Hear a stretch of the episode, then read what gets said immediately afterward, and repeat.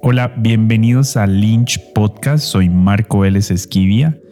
Eh, espero que les haya gustado mucho el episodio anterior de las 15 cosas que odio los festivales, parte 1. Esperamos que vengan ya las otras dos partes más que vienen con las otras 10 cosas que odio los festivales. Pero mientras tanto tenemos un nuevo episodio, eh, una charla con el actor español Emanuel Esparza. Es una increíble, increíble entrevista, charla que tuvo Ana Castillo de Solo Casting Colombia en un Instagram Live. Y como saben, estamos teniendo esos lives que ella tuvo a nuestro feed del, podcast. Y tuvimos una gran, gran, bueno, más bien tuvieron una gran, gran charla. y la verdad, eh, lo que dice Manuel es para no solamente actores, sino para, para todas las personas que hacen parte de, de hacer cine y contenido. Emanuel ha participado en producciones como Yo Soy Bea, que es la versión española de Soy Betty la Fea.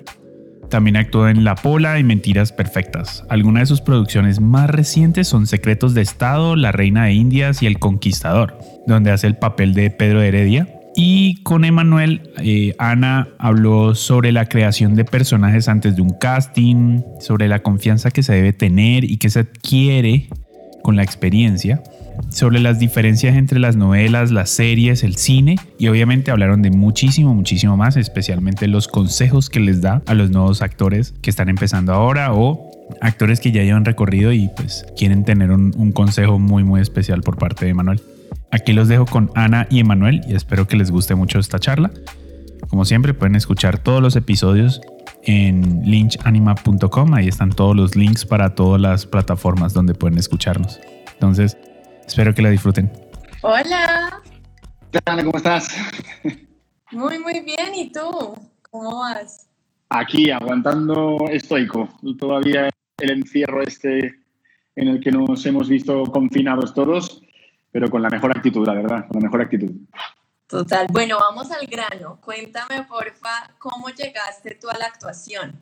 ¿Cómo fue ese proceso para ti? ¿Qué te llevó a pues, camino? Sí, la verdad, yo eh, lo he contado muchas veces, lo he contado muchas veces, pero es una cosa que es curiosa, ¿no? Porque creo que es una, es una profesión en la cual a mí la gente me pregunta y no creo que haya un camino, eh, un camino como marcado para, para convertirte o, eh, para en, actor, digamos, ¿no? No creo que haya una, como una especie de, sendero que tienes que seguir cumpliendo ciertos pasos. Es una profesión muy, muy especial, muy visceral, muy de amor, y yo, digamos que siempre he sido una persona muy creativa y cuando tenía 18 años tampoco tenía el... No me, no me impuse delante de mis padres para decirles esto es lo que yo quiero hacer. Me permitía decirle a mis padres, aquí está la carrera eh, que quería, que, en aquel momento pues era muy importante. Yo creo que hoy en día no es tan importante tener una carrera universitaria, pero en aquel momento sí lo era. Y yo cuando acabé la carrera es cuando decidí que dentro de estaba diciendo que ese no era el camino y que, y que tenía que un giro radical y lo que hice fue dejarlo todo en Valencia e irme a Londres a estudiar un curso de guion cinematográfico y de interpretación y trabajar en un hotel eh, poniendo desayunos para poder costearme todo. Fue uno, uno de los años más increíbles de mi vida. Y a partir de ahí cambió todo. Cuando yo volví de Londres es cuando hice mi primer casting y de repente pues empezó mi carrera. O sea, fue una de esas cosas que, que uno piensa como que, como que no se ha equivocado y que el haber tenido la valentía de hacer ese, ese cambio eh, propició todo lo demás. Y de repente, eh, pues lo típico que nadie se cree, que mm, me presenté a mi primer casting y me cogieron. y así fue. Ya uno tras otro y empezó, empezó la historia. La verdad es que fue una, fue una historia muy bonita. ¡Wow! ¡Qué bien! Bueno, ¿y cómo llegas a Colombia?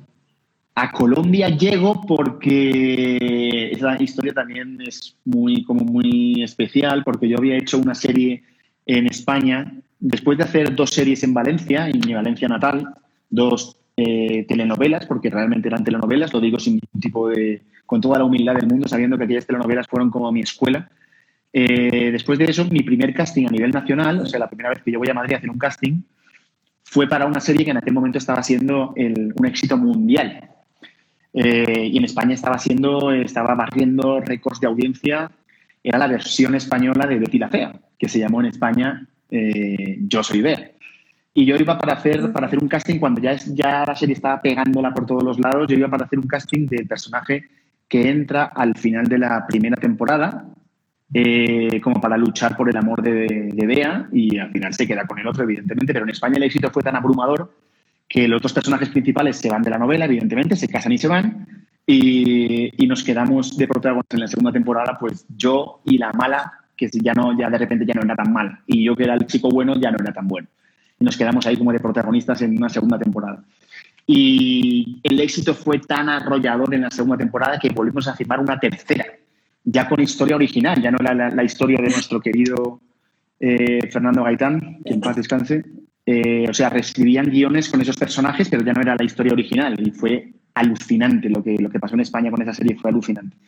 Después de esa tercera temporada ya yo creo que hicimos, pues te vas a reír, pero yo creo que yo soy idea, yo hice como, pues en total fueron 600 capítulos entre las, entre las tres temporadas y yo entré en el capítulo 120, algo alucinante.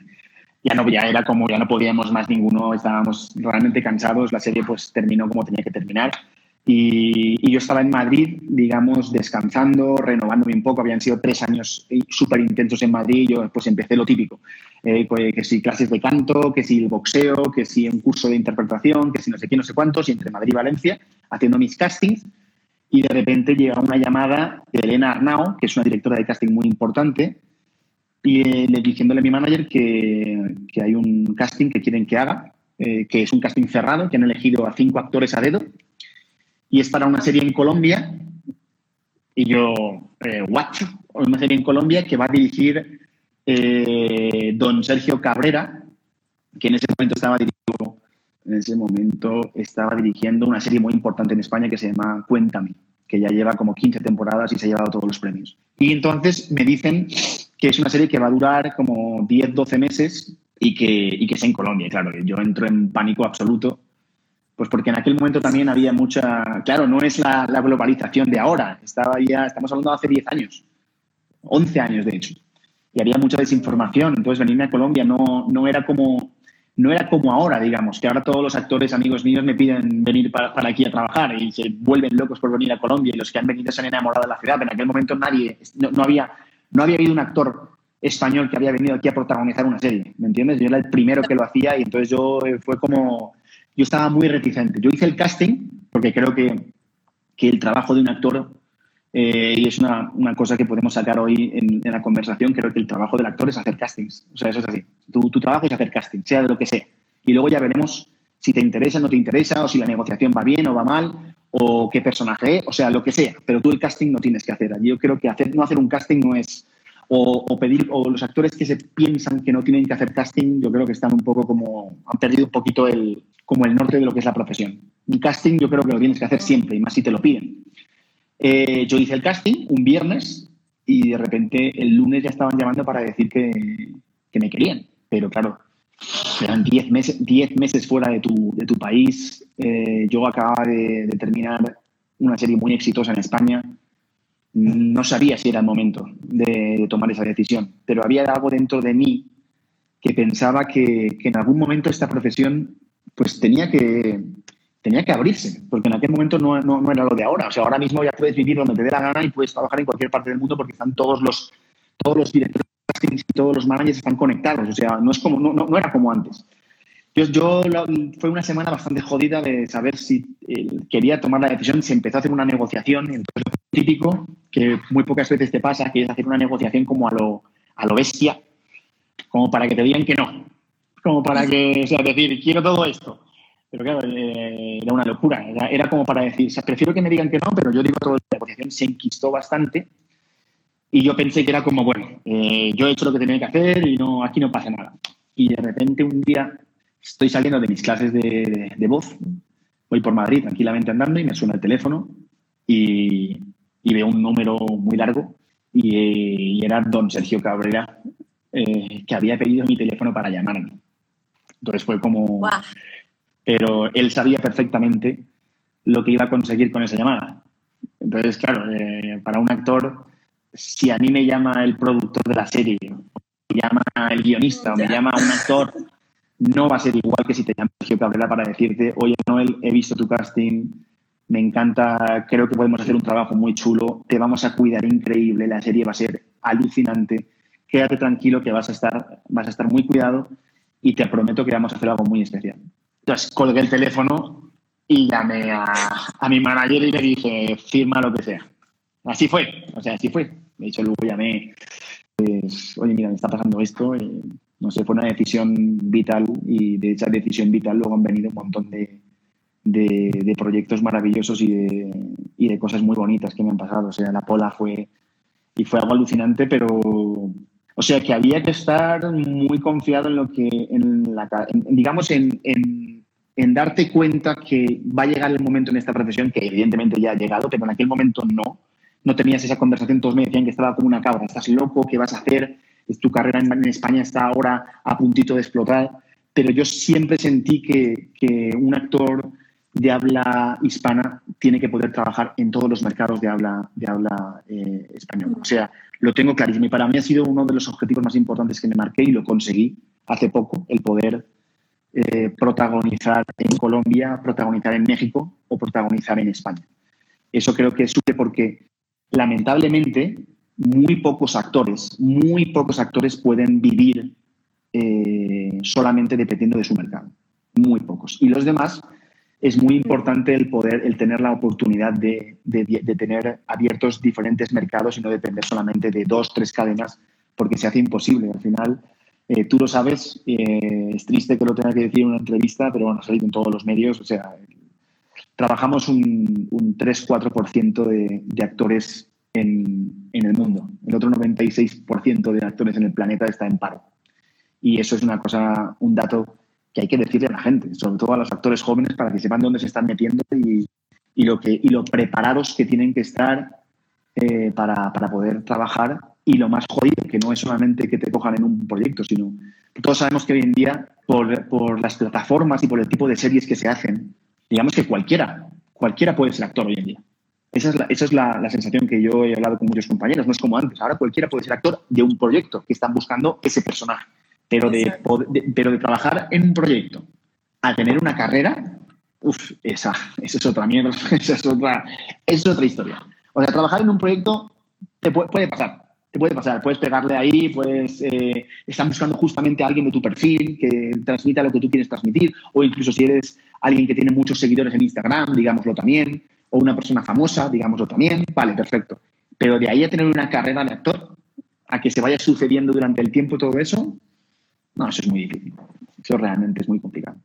¿Y tú cómo sientes que has conseguido mantenerte en el medio en los tres países como tal? O sea, o en, en, los distintos países, en los distintos mercados. ¿Qué crees que te ha servido a ti para mantenerte vigente? Eh, preguntarte cuánto lo quieres, cuánto quieres, cuánto quieres eh, hacerlo. Porque si te preguntas y realmente no estás dispuesto a pagar el precio, es que realmente te gustaría, pero no, no lo quieres tanto. Entonces, tú no puedes pretender protagonizar en los tres, en, en los tres países de habla hispana más importantes a, a, nivel audiovisual, porque, porque para eso tienes que hacer la vuelta. O sea, tienes que preocuparte en cogerte un avión e irte para allí. O, o, o, mandar castings a donde tienes que mandar, o hacer que tu manager llame a las personas que tiene que llamar. Eh, o sea, eso es así. Magia no, magia no hay en esta profesión. Puede pasarte una vez de cada 100, pero es lo que te digo. Tú tienes que, tienes que moverlo y seguir adelante. Y lo más importante luego es que cuando, si de verdad eh, tienes suerte, ya sabes, llamémoslo, vamos a hablar de factores realmente importantes en esto, o sea, es, son muchas cosas, pero si todo eso encaja y acabas haciendo un proyecto, joder, tienes que dejarte la piel. O sea, yo, yo cuando estoy en un set de grabación no pienso solamente en que, en que he tenido suerte o que, o que tengo talento, o que tengo, o que soy perfecto para el personaje, o que en el casting hice un casting del putas. No, no, no estoy pensando solamente en eso.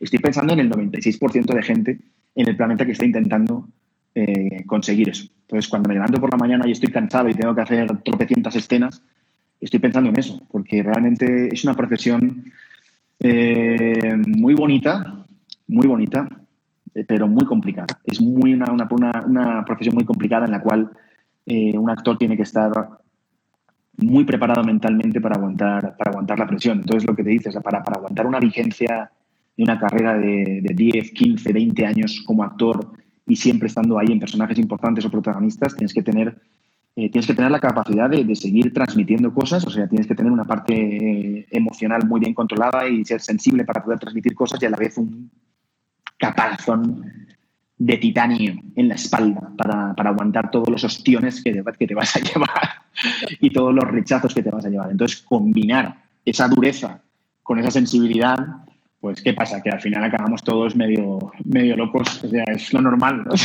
es lo normal. Entonces la gente, la gente cuando te pregunta, tú dices, pues sí, la verdad que para, para mantenerte una cosa de estas tienes que estar un poquito, un poquito loco, tienes que ser una persona que, que ame, lo, tienes que amar esto, lo tienes que amar. Y eso, eso se transmite, se, se transmite. Yo, yo mm, no, no he podido, o sea, no he podido estar en un set de grabación y controlarme de saber que es una grabación muy larga o con muchas escenas y entonces estar siempre como de forma inteligente, estar ahí en un 70%, 75%, porque sabes que no es una película de cine en el que puedes estar al 150% porque sabes que vas a hacer dos escenas en un día. O sea, no, no distingo en hacer una película de cine o una serie de 15 escenas al día.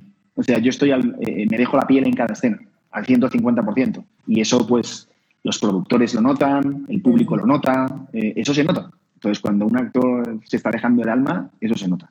Totalmente, totalmente. Y también el público lo agradece, ¿no? Correcto. Es muy, muy bueno.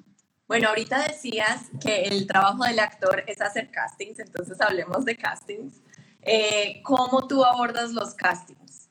Buah, esa es la pregunta del millón.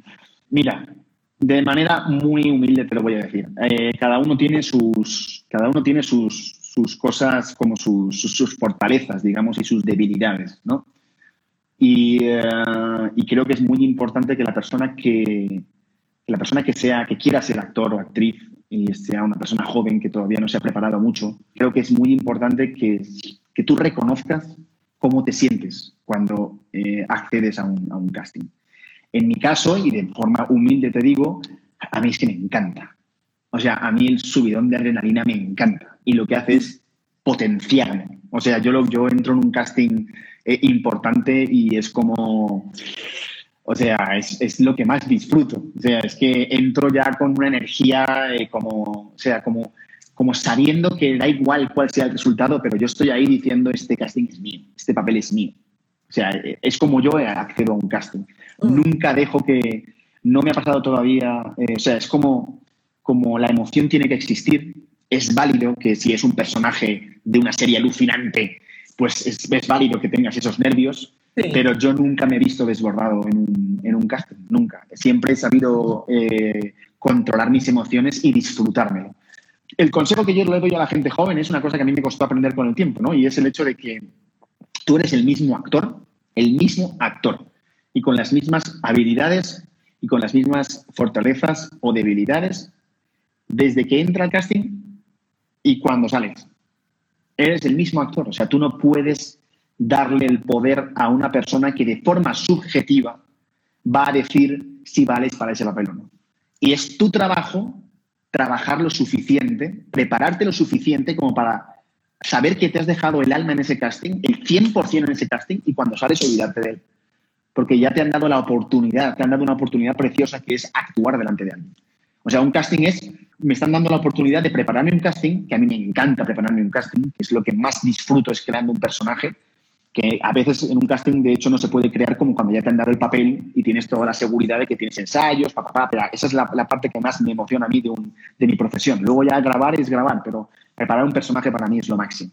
Pero en un casting tú puedes dar tu propuesta y puedes dejarte el alma preparándola y sabes que has hecho un trabajo que merece un respeto por eso yo siempre cuando voy a un casting, eso me lo, me lo fui ganando al principio, evidentemente no tenía las herramientas, pero yo me encuentro un director, un director de casting que, que yo vea que, que, está respetando mi trabajo igual, igual que yo estoy respetando eh, el suyo y que él tiene que ser consciente que yo llevo dos o tres días eh, acostándome a tarde preparándome esa escena y no permito ni una falta de respeto ni que me hablen mal, no lo permito ya nada. Eso me lo gané durante el tiempo, porque al principio te la tenías que comer, evidentemente, cuando te dicen ponte ahí y gira de lado y ponte de perfil y tú quién eres o, eso no es así, o sea, eso por supuesto, pero hay un momento en el cual eh, un actor tiene que respetarse tanto como para saber que, sí, que, un director de casting lo que tiene que hacer es ayudarle. El director de casting lo que tiene que hacer es ayudarle. Tú estás dándole la herramienta que él necesita para hacer su trabajo. Tú le estás dando la herramienta a él. Y un, actor tiene que entrar de esa forma a un casting. Es como yo te estoy salvando el pellejo. Yo te, estoy, te voy a dar el personaje que estás buscando. Te lo voy a dar. tienes que, tienes que ir con esa confianza. Y entonces se cambia mucho, cambia mucho los, los roles. Ya no es ese rollo de ir al casting, ay, Dios mío, eso, soy... Que es lo que nos pasa cuando somos jóvenes. Eso no es, esa no es, no es por ahí. Y se lo tienes que hacer saber al director de casting.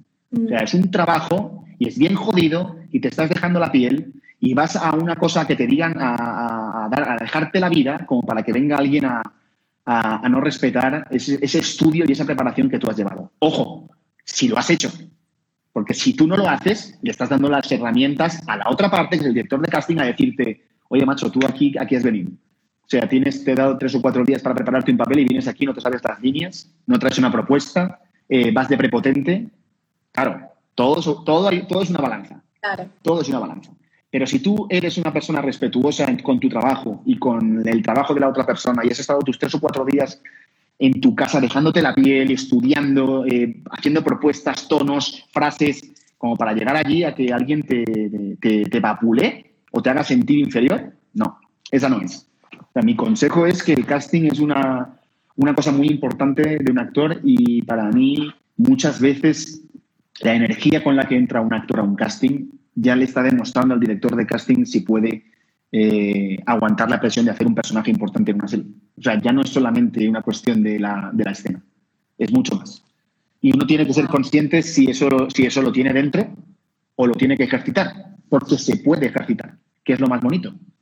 Esas cosas se pueden ejercitar. Hay cursos para prepararte para castings y uno tiene que saber, oye, un actor estupendo pero, pero, pero, pero que se pone muy nervioso cuando estás en un casting y entonces eso hay que, hay que solucionarlo, porque es una pena que tener el talento para, para, la interpretación o poder dar, dar eh, interpretaciones maravillosas, pero que en el casting todo se venga abajo por una cuestión de, de nervios. Eso es una pena.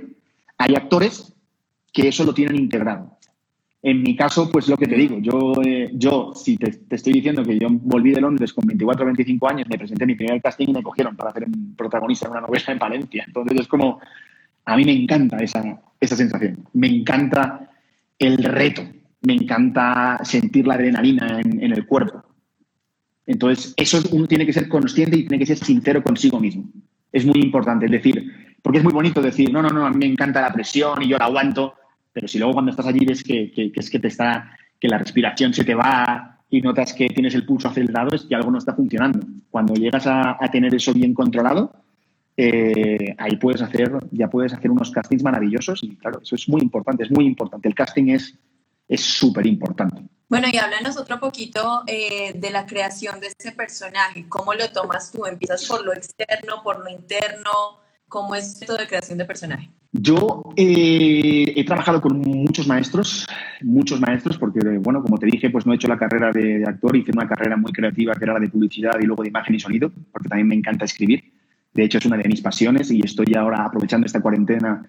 Eh, acabo de escribir, tenía un montón de proyectos escritos pero, y registrados, pero ya lo he terminado, uno para presentarlo, que ojalá vea la luz pronto, una serie corta, que no te puedo decir nada más, pero solo que para que la recuerdes y dentro de un año hacemos otra, otra entrevista si la, si la serie sale para adelante. Pero, pero ha sido un reto maravilloso y ha sido mi, primera, mi primer proyecto como, como creador, ya lo tengo escrito. Entonces, eh, eso por un lado. Pero lo del, lo del cómo crear los personajes, eh, después de haber trabajado con muchos maestros, hubo un amigo mío que es director de teatro, que hace como justo antes de venirme la segunda vez, fíjate que yo al principio trabajaba de forma muy intuitiva, pero, pero poco a poco uno se va dando cuenta que, que la, si solo te quedas en la parte intuitiva, eh, todos los personajes que vas a crear van a estar muy cercanos a tu realidad. Yo siempre le digo a los actores más jóvenes que, que, que ya es increíble tener verdad con personajes que están cerca de tu, de tu rango, ¿no? De tu rango. Es como decir, ok, yo puedo hacer estos personajes que están entre, entre este límite y este cuando ya realmente creas un personaje de verdad, o sea, ya estás hablando de palabras mayores, es poder dar verdad a un personaje que esté muy alejado de tu realidad y aún así darle verdad. Y eso es lo que se convierte en un trabajo ya de rollo, pues un Meryl Streep o un Daniel Day-Lewis o una cosa de estas de dices que, realmente no estás viendo al actor, no lo ves por ningún lado. Eso es muy jodido de hacer. Eso hay que decirlo a todo el mundo. Es muy jodido. Es, más, yo siempre lo digo de manera de cachondeo. O sea, yo he visto actores de Hollywood hacer grandes carreras, grandísimas carreras, y actores españoles hacer grandes carreras, y siempre ves al actor. Porque tienen, porque solo con, con, tener verdad y tener carisma ya es una cosa que puede que impacta mucho cuando lo ves en televisión, en un, en un papel.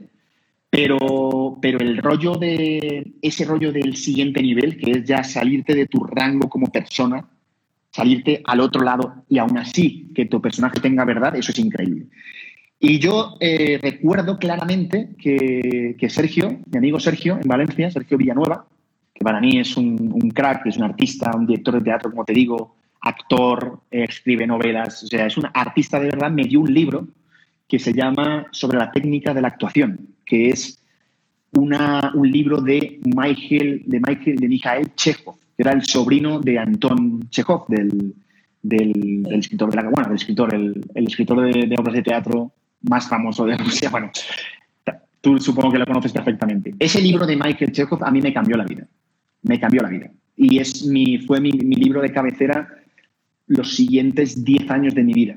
O sea, eh, era el libro, es el libro que yo utilizo para crear personajes y ya prácticamente lo tengo rayado y rayado y rayado y ya no lo leo. Pero es una manera como como que yo voy poniendo, eh, voy poniendo como lucecitas, lucecitas que voy encendiendo hasta crear todo lo que yo quiero de ese personaje.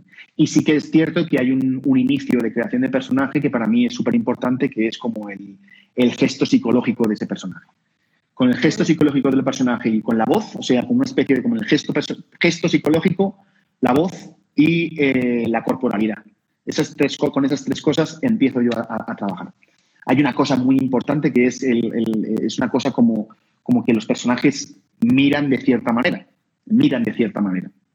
Puede ser solamente eh, detalles mínimos, como, como alguien que es altivo y levante un poco la barbilla, o otro que es más tímido y baja un poco el cuello, o alguien que mira siempre como un poco de lado, o frunciendo el ceño, o de manera natural, o de manera cándida. Entonces, ese, esa, es con ese gesto psicológico de la mirada, yo empiezo a crear el personaje. Mi, mi, recomendación es para cualquier actor que no haya leído ese libro, se lo aconsejo, porque de todos los libros que yo he leído, para mí ese es el campeón. Para crear personajes, ¿eh? para crear. Luego hay otros súper interesantes sobre otras cosas de interpretación, pero, pero para mí este hombre, el Mikhail Chekhov, era un auténtico, un auténtico adelantado a su época. De hecho, eh, vamos, yo leyendo de lo, poco que he leído, he leído cosas evidentemente, pero no soy un erudito en la materia tampoco, pero, pero vamos, Stanislavski era, fue el que se quedó como el creador del método de Stanislavski, pero, pero Mikhail Chekhov le pasó por encima. O sea, para mí, en mi, opinión, lo que, lo que ese hombre consiguió estudiando toda su vida, toda su vida estudiando para, para, para, poner, para crear ese libro y para regalarnos un montón de herramientas para, para crear personajes. Totalmente. Bueno, y habiendo trabajado en los tres mercados más grandes de Hispanoamérica, eh, ¿cuáles son las diferencias más grandes que ves? Ahorita estamos llegando como a un punto donde podemos estar un poco más uniformes, pero digamos, cuando llegaste por primera vez, ¿cuáles son las grandes diferencias que has visto que se han construido durante los años?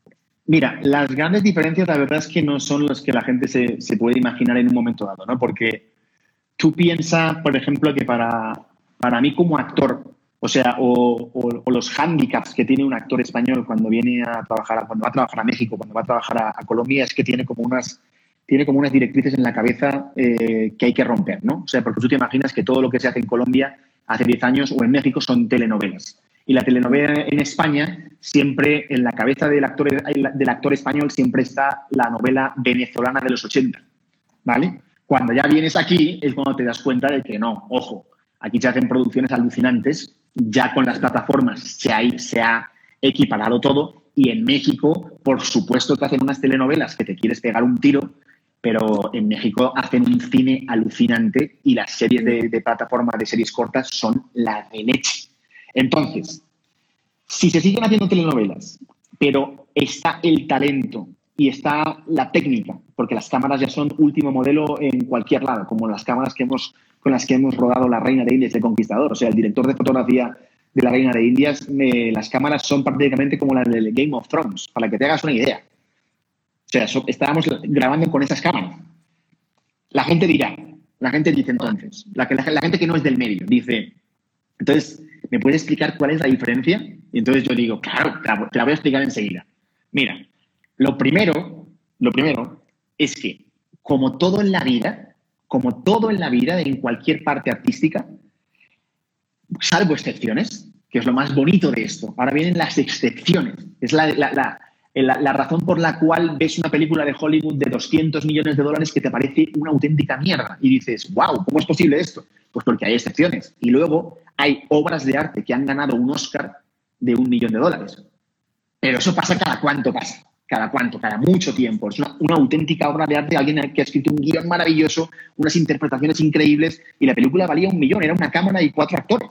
Pero eso pasa cada cierto tiempo. Entonces, la explicación de la diferencia, la diferencia siempre va a ser dinero y tiempo. Dinero y tiempo. Entonces, si tú vas a España y vas a hacer una serie de prime time, como la que yo hice, por ejemplo, eh, antes de hacer La Reina de Indias y el Conquistador, yo me fui a España a hacer una serie para Telecinco que se llamó Secretos de Estado, era una serie política, yo hacía del presidente de España, y es una serie con el formato de producción de las series de España. ¿Qué significa eso? Pues que son 13 eh, capítulos en 6 meses. En 6, 7 meses, 13 capítulos. O sea, estás haciendo una media de 5 escenas al día. Si tú vienes a Colombia o a México y quieres hacer una serie de 60 capítulos en esos mismos 6 meses, a doble unidad y con, día, y con jornadas de 14, 15, 16 escenas al día, yo creo que no hace falta explicar la diferencia que va a haber. Entonces, no es, una cuestión, no es una cuestión de talento. No es una cuestión de talento. O sea, son las mismas cámaras, pero quieres rodar tres veces más rápido. Es así de simple. O sea, tú puedes, aquí ahora mismo en Colombia o en México, las, las, series de plataforma que se hacen 10 capítulos en 3, 4 meses, son series alucinantes, están muy bien hechas. Entonces, cada vez se está acortando más. Pero las series que salen en televisión abierta, si son de 60 capítulos y las quieres hacer en 6 meses, es muy complicado, es casi imposible que el resultado sea igual que una serie que haces cinco escenas al día y que en esos seis meses vas a hacer 13 capítulos. Creo que no hay que explicar nada más. O sea, es una cuestión puramente, eh, como, como, todo en la vida, es puramente eh, tiempo y dinero. Tiempo y dinero. O sea, tú los directores colombianos y los actores colombianos que trabajan aquí. Eh, yo en este caso, que me considero ya un actor español colombiano, yo eh, ya he trabajado en los tres mercados y veo las diferencias. No le puedes pedir a un actor que tenga la misma verdad en un día que ha hecho 17 escenas a un día que ha hecho tres escenas. No se lo puedes pedir. No le puedes pedir al director de fotografía que ilumine igual una escena en la que tiene 25 minutos para iluminar que otra serie en la que tiene dos horas y media para iluminar una escena. O sea, yo siempre cuento la misma historia. Si tú le dices al Pacino que se tiene que hacer 18 escenas en un día, te va a decir ni, de coña, ni de coña, ni de coña, olvídate. Sea, tú no le puedes pedir al Pacino que te haga el, papel del que haga lo que hizo en El Padrino en una serie de 15 escenas al día. Eso no, eso no, no existe. Por eso, por eso eh, tiene tanto mérito cuando haces una serie de 60 capítulos en seis meses y, tienes un resultado correcto y una serie que se puede ver y que te lo crees y que hay unas escenas, escenas buenísimas, tiene muchísimo mérito, pero eso no lo ponen debajo de la tele. No ponen debajo de la tele, eh, estos actores han hecho 60 eh, capítulos en seis meses. No, la gente cuando ve la serie lo que quiere es creérselo. Pero hay que, hay que explicar, pero esto es importante en este tipo de entrevistas poder decirlo abiertamente para que la gente sepa la diferencia. O sea, cuando tú ves La Casa de Papel o ves Game of Thrones, estás viendo una serie en la que se hacen dos, tres, cuatro escenas al día. La Casa de Papel puede ser una serie de un millón de dólares el capítulo y Game of Thrones eh, de 15 millones de dólares el capítulo. 15 millones de dólares. O sea, es que, eh, quiero decir, aquí en Colombia harías 25 series.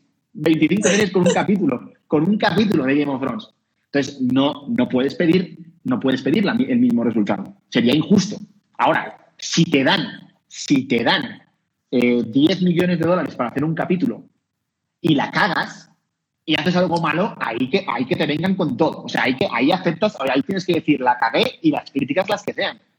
¿Me entiendes lo que te quiero decir? O sea, si te dan esa oportunidad y no lo haces bien, wow, ahí sí que ya, o sea, si a un actor le das dos escenas al día y ves que no te lo crees lo que está haciendo, es que ahí hay una falta de, trabajo y de talento.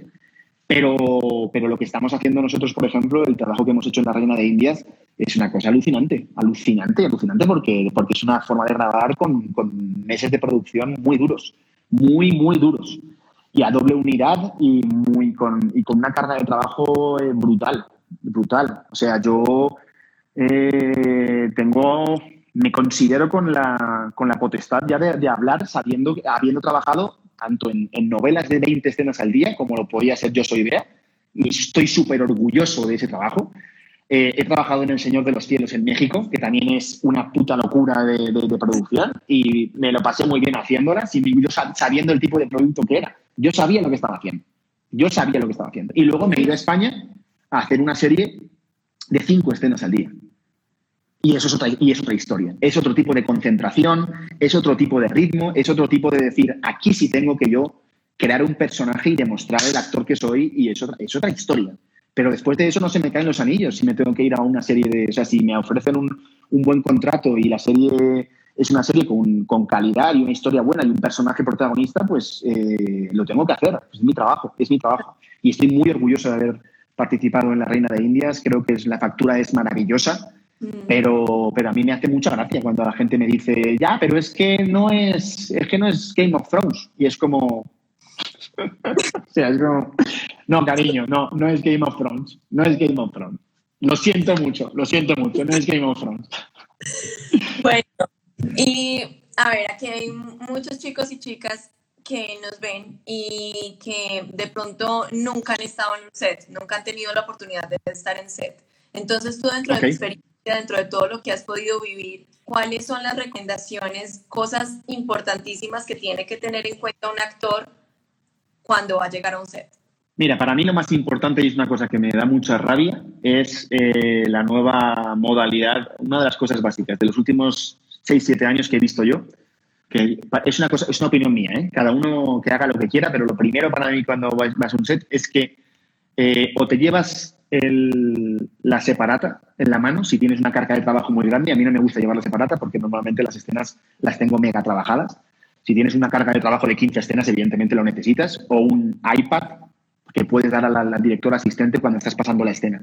Pero el tema del teléfono para mí es eh, una falta de respeto. Para mí un actor no puede llevar el teléfono en la bota del personaje o, correr el riesgo de que suelte la vibración o lo que sea. Tú, el teléfono lo tienes que tener en tu camerino o, eh, en este caso, en la mochila de donde se hace maquillaje o, que, o pedir un locker para, no sé. O sea, entiendo que hay gente que lo, coge por una cuestión de seguridad, pero eso lo tienes que solucionar. De alguna manera lo tienes que solucionar, pero a mí no me gusta, odio estar trabajando con un actor que está con el móvil en la mano. Entonces, eso es lo primero. Y lo segundo es, como te decía, yo creo que lo más importante para un actor es eh, estar concentrado. O sea, llegará el momento, llegará el momento en el que podrás estar con cuatro o cinco cosas a la vez y, y además estar de forma profesional concentrado en la escena. Pero cuando estás empezando, lo más importante es darle la prioridad al momento que estás viviendo. Y el momento que estás viviendo tienes que estar súper atento, súper atento a dónde está la cámara, súper atento a tu marca, eh, pasar la escena como Dios manda, demostrar a la, a la persona, al script o al director que te la sabes perfectamente saber muy bien, saber aprovechar muy bien cuando el director te está dando espacio para hablar.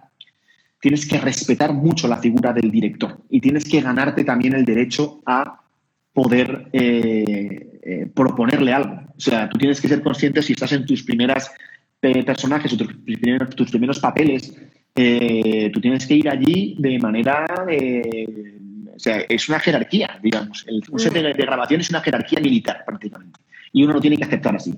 ¿Sería más bonito que fuera de otra manera? No es lo que estamos discutiendo. Es lo que es. Del director es el director y viene con una idea y es lo que tú tienes que hacer. Y llegará el momento en el que tú te ganarás el derecho de poder decirle, mira, no, es que yo no lo veo así. Yo no lo veo así o esta es mi propuesta. Pero eso es cuando ya lleves tu carrera y hayas demostrado qué tipo de actor eres. A mí me encanta andar con el director y proponerle cosas, pero al principio lo que tienes que hacer es lo que te dicen y ser lo más profesional del mundo. O sea, la clave para mí, cuando estás en un set de grabación, es entender que eh, no deja de ser un juego, pero es un juego muy serio. Es un juego, pero es un juego muy serio. Y es una profesión. es una profesión, como el que trabaja en un banco o en una peluquería.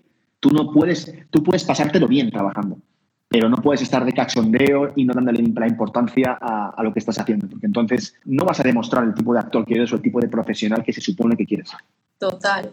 Y a ver, ya hemos hablado un poco de preparación, de castings, de todo eso, pero hay algo que de pronto tú hayas aprendido durante tu experiencia que te hubiera gustado saber cuando empezaste, que de pronto uno solamente aprende realmente con la experiencia y con el tiempo. Sí, la experiencia. lo, que más, lo que más he aprendido ya con la experiencia y con el tiempo es eh, saber hablar en el set de grabación.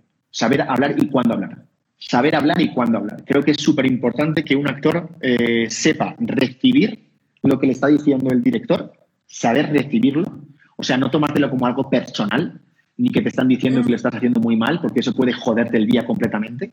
Eso es lo primero. Y segundo, eh, demostrar seguridad, que es cuando un actor, en la primera toma, el director sale a decirle algo que no le ha gustado y entonces el actor entra, entra en barreno y se empieza a justificar de todo. No, tienes que tener la, entrar, o sea, justificarte de por qué. No, no, no, no, simplemente recibes lo que te han dicho, lo interiorizas y tratas de darle lo que, está, lo que, lo que él quiere, pero de manera muy natural. Es como cuando tienes un... Eh, mira, hay tres cosas súper importantes con la experiencia. Una es ser un profesional, demostrar que tú vas con tu letra todos los días, pero impoluta, o sea, eso es sagrado. Ir con la letra es sagrado. Si tú vas con la letra bien, no tienes que pedir perdón de nada. De nada. Un actor no tiene por qué pedir perdón cuando se cae. Eso es eh, con experiencia. Yo lo veo todos los días en, el, este. Yo no pido perdón ya nunca. Yo no pido perdón. Yo me callo y digo, eh, ¿vamos a primera o retomo? Mm. Y, no, y no retomas cuando dice el director, el asistente de dirección. No retomas cuando dice el, retomas cuando tú estás preparado otra vez. Si te caes dos veces seguidas y vas a retomar cuando te está diciendo el director asistente que, lo quiere hacer súper rápido, créeme que te vas a caer una tercera. Tienes que parar, tienes que respirar, conectarte con tu compañero otra vez y decir, voy otra vez. Y empiezas otra vez y le, señalas al director asistente que estás listo para continuar. Pero con toda la seguridad del mundo.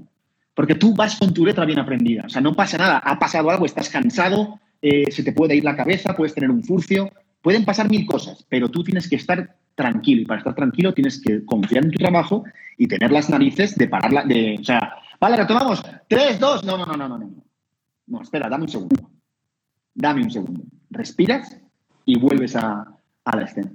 O sea, ir con el, el, texto es básico para poder hacer todas esas cosas, porque si no eres un profesional, entonces ahí sí que estás dando pie a que te digan de todo. Sí. Saber hablar, ¿Y cuándo? Con un director, saber hablar y cuándo. El director es el director y es en el set es el que más manda y por encima de él el productor, pero dentro del set es el que más manda y tienes que respetar eso. Por lo menos hasta que te ganes el derecho, con una carrera sólida de poder pararte y decir, mira, es que esto no lo veo así, pero al principio no. Y por supuesto, cuando llevas todas las letras aprendidas, eh, eso de perdón porque te caes una vez, perdón, perdón, perdón, no. Perdón, ¿por qué? O sea, cuando el cámara, el cámara hay un cambio de foco y se repite y nadie pasa nada. Y cuando el sonido está mal, se repite y no pasa nada. Y cuando hay mil cosas que pueden fallar. Y un actor no es un robot. Y que si tú vas con tu letra bien y te la sabes de verdad y tienes un problema eh, de furcia, puedes tranquilamente eh, caerte dos o tres veces y no tienes que pedir perdón a nadie. Tienes que relajarte y acabar tu escena. Bueno, Emanuel, y han habido de pronto momentos, porque esta es una carrera de mucho rechazo, digamos, tú tuviste una, un comienzo muy bonito, ganándote tu primer casting, que no pasa mucho, pero sigue habiendo mucho rechazo durante la carrera. Eh, ¿Han habido momentos de inseguridad y cómo lidias tú con esos momentos? Claro, no, no. Fíjate que el cambio mío como actor, el cambio mío como actor fue, como te digo, en Valencia después de la, de la Pola. Después de la Pola, yo venía de, haber hecho eh, ya dos series en Valencia, tres temporadas de, Yo Soy Idea y la Pola. O sea, yo había hecho cinco, digamos, dos, dos proyectos, luego la, la, Yo Soy Idea, tres temporadas y la Pola. Y yo en mi carrera había hecho igual cinco castings, porque me habían cogido en todos. Entonces uno se piensa que esto es... Y de repente llega, lo que me dijeron. Por supuesto que llega. ten, claro que va a llegar. Lo que no sabes es cuándo. Yo volví a España y de repente España estaba en un momento de crisis absoluta y solo trabajaban cuatro y yo empecé a hacer castings en España y no me cogían en nada. Y me di cuenta que tenía que subir mi nivel y es cuando empecé a prepararme eh, de manera de, como un psicópata. De manera de como un psicópata para, para, llegar al siguiente nivel y como te digo, ahí trabajando con mi amigo eh, Sergio, el director de teatro, y con libros y leyendo y de todo. Y me acuerdo que fue un año durísimo en el que yo tuve que cambiar muchos conceptos míos de, de lo que quería hacer. Y, y, efectivamente el universo es sabio y yo me preparé de una manera alucinante para que cuando me llamaron la siguiente vez en Colombia, que fue para hacer el personaje de Cristóbal en, en Niptac, la Mentiras Perfectas, que fue un, un bombazo aquí en Colombia, yo venía de un año sin trabajar. Y me acuerdo que me cogí un avión para venir a Colombia, me, me pidieron que mandara una cinta y yo dije que no, yo no, no mandé, dije que no, que yo me cogía mi avión mm. y me, vení, me vine a Valencia de, de, un día para otro para hacer el casting en directo aquí y me, y me lo gané. Me lo gané. ¡Qué compromiso! Así es. Eh, me gustaría preguntarte si que de pronto no hayamos hablado que sirva para todas las personas que apenas están comenzando en esta carrera, eh, las personas que apenas están estudiando o que ni siquiera han estudiado, pero que esta es eh, su pasión, lo que quieren hacer con sus vidas? Uf, yo lo que te digo, creo que, es un consejo que tampoco me corresponde a mirar, pero, pero si, si de verdad lo quieres, besa por todas. Prepárate muchísimo, eh, yo soy un cinéfilo absoluto, incluso antes de estudiar mi carrera de, publicidad, yo ya sabía que iba a acabar haciendo algo en el cine, lo que fuera. A mí me encanta el cine, tengo cine desde que tengo 8 o 9 años. Mi, hermana me ha hecho ver 200.000 tipos de películas. Me sé los, los, diálogos de todas las películas que me gustan, de los directores más clásicos de los 70, 80, o sea, te tiene que gustar de verdad. Ese es el tema. O sea, no, no te metas en esto por, por hacerte famoso, por ganar dinero. ¿Sabes? Eso va, eso va a llegar. O no, llegará o no. Y si llega de puta madre y celébralo, pero métete porque te gusta. Métete porque te gusta, porque cuando estás en un set de grabación o cuando estás preparando un personaje, no te ves haciendo otra cosa. Ese es mi mayor consejo. Es O sea, es como, como de verdad eh, que sea algo, o sea, que para ti sea un, éxtasis estar delante de un personaje, un reto y tener que prepararlo y hacer delante del espejo y estar todo el día. Yo voy por la calle todavía eh, repitiendo escenas mías de, de, de proyectos de hace 5 o 6 años. O sea, a ese nivel. O sea, yo estoy en el gimnasio entrenando y se me escapan frases. Ay, esta frase la tendría que haber dicho así. Es un proyecto de hace tres o cuatro años. claro, ese es el nivel, ese es el nivel. Y si no, tienes que tener los huevos o los, o los huevos o las narices de saber que no, que, te puedes dedicar a otra cosa, que no pasa nada. Pero si es lo que te gusta, eh, así es como tiene que ser. O sea, como diría mi admirado Gary Oldman, no es suficiente con querer ser actor. Mm. Tienes que querer ser la hostia de actor. Y luego ya veremos si lo consigues. Pero tienes que quererlo. O sea, no es, no es yo quiero ser actor y ir allí y hacer mis escenas y que la serie tenga éxito. No, no, no, no, no. No es suficiente. No debería ser suficiente. Tiene que ser que tú quieras ser la hostia y que estés esperando que te llegue ese reto para, para demostrarlo. Y es la única forma. Yo creo que es la única forma. Wow. Dar el 150% siempre sin importar. Siempre. Siempre, siempre, siempre.